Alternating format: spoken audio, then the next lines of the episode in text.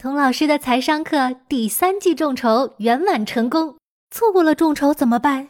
我们现在推出合集大礼包，现在购买无限回听。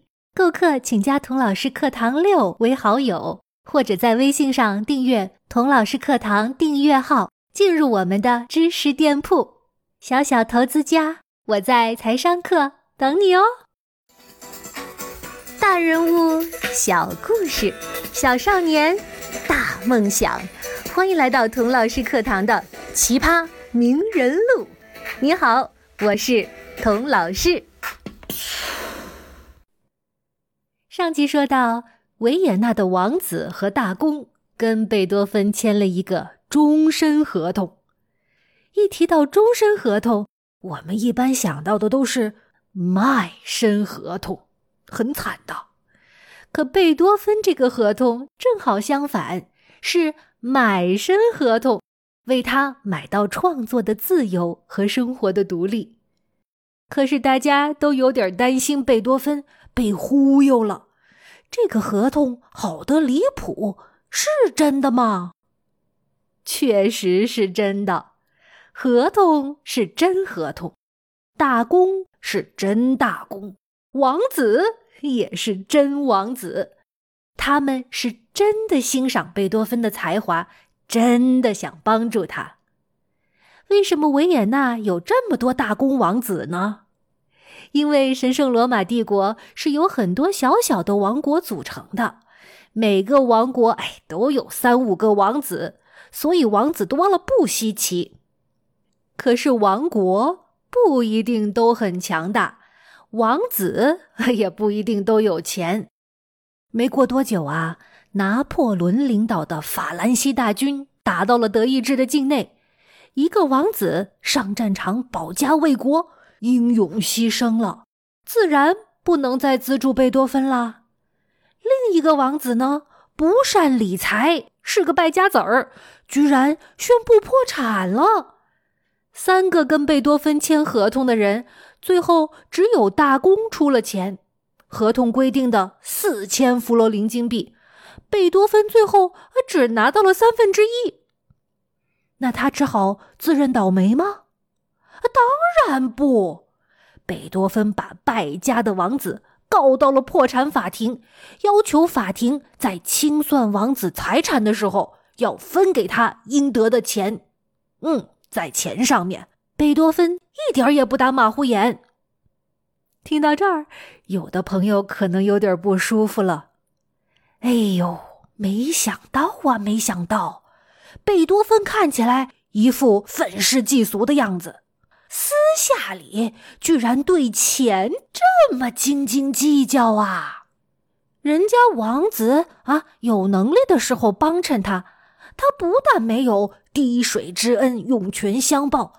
反而在人家破产的时候，还要落井下石，追着人要钱，这这这这太有损贝多芬的高大形象了。不瞒你说呀，当我读到这则史料的时候，我的感觉正好相反，贝多芬的形象在我的心目中顿时活了起来，变得丰满生动，我忍不住为他喝彩：“好样的，贝多芬！”首先啊，欧洲的破产法规定，就算一个人或者一个公司倒闭了，老板也不能拖欠员工的工资啊，而应该变卖家产，率先履行这些法定合同。合同里规定的钱是贝多芬的合法收入，他用合法的手段争取他合法的收入，这不是天经地义的事儿吗？也许有人觉得。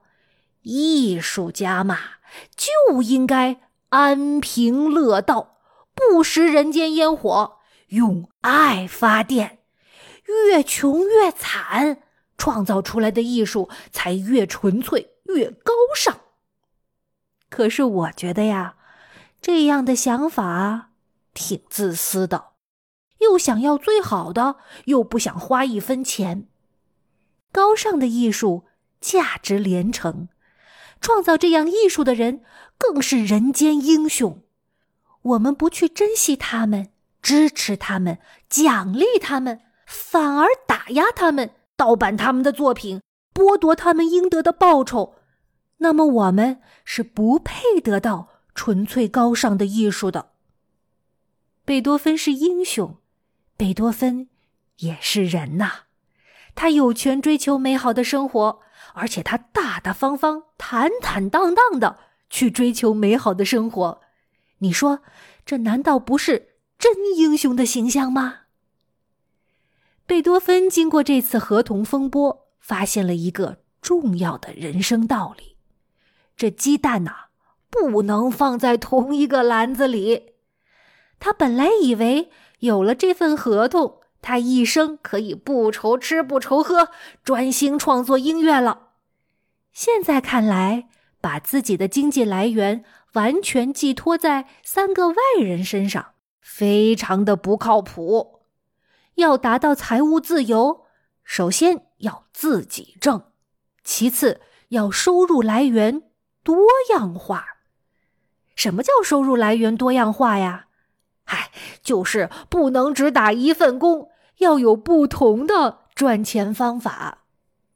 贝多芬首先进行了市场调查，他敏锐的发现，这王公贵族虽然渐渐没落破产了，但是普通老百姓变得越来越有钱了，就跟现在的中国一样，家里有闲钱了，就会给孩子报个音乐特长班，学学钢琴什么的。弹钢琴就需要乐谱啊，所以作曲家在那个时候变成了非常有前途的职业。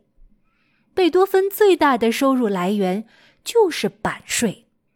德国波恩的贝多芬博物馆收藏了大量贝多芬和出版商之间的书信，他们写那么多信干嘛呀？讨价还价呀！贝多芬是一个谈判高手。他会拿着一家出版社报的价，去跟另一个出版社要更高的价，就这样来来去去，把自己的身价推高。他还会把版权卖到国外，并且跟英国、法国、荷兰各地的出版商商量好，同时推出国际版，谁都不吃亏，而谁也没机会盗版。除了出版收入之外，贝多芬还通过开音乐会。挣出场费，他不但自己演奏，还担任指挥，甚至作为总策划和总导演组织音乐会。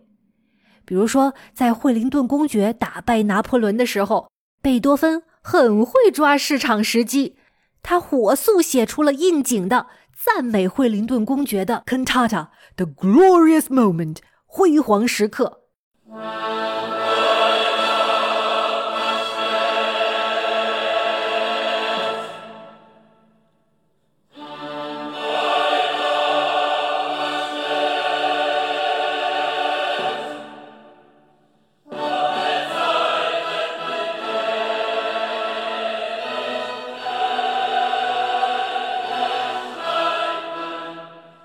火速组织乐队和合唱团排练，火速订场地卖票，挣了一大笔快钱。其他的音乐家再眼红，也只能心服口服的承认：“哎，这样的钱，也就只有贝多芬这样的牛人能挣得到。”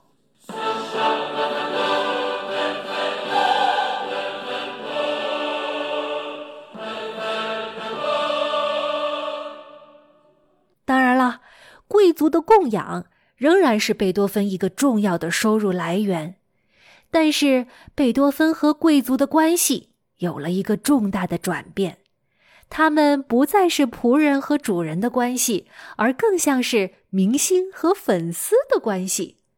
写什么曲子，怎么写，甚至要不要演出，全都由贝多芬来决定。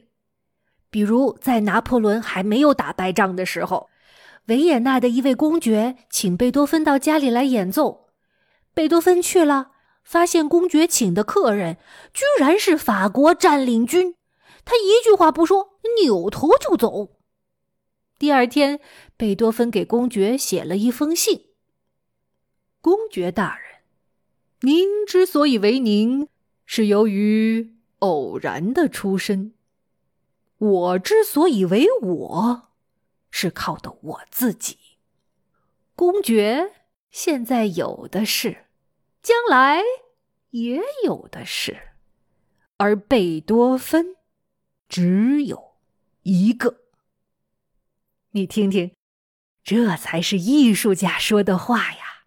艺术家贝多芬站着就把钱挣了。不过呀，贝多芬最重要的一笔财富跟音乐一点关系也没有，是他买股票赚到的。这你没想到吧？他买的是哪家公司的股票啊？我下一集再告诉你。最后啊，我忍不住唠叨几句：连贝多芬这么成功的专业人士，都知道理财的重要性，而且通过理财过上了舒适、体面、独立、自由的生活。所以呀，不管你以后要做什么工作，成为一个什么样的人，财商都非常的重要。来童老师的课堂了解一下财商课吧。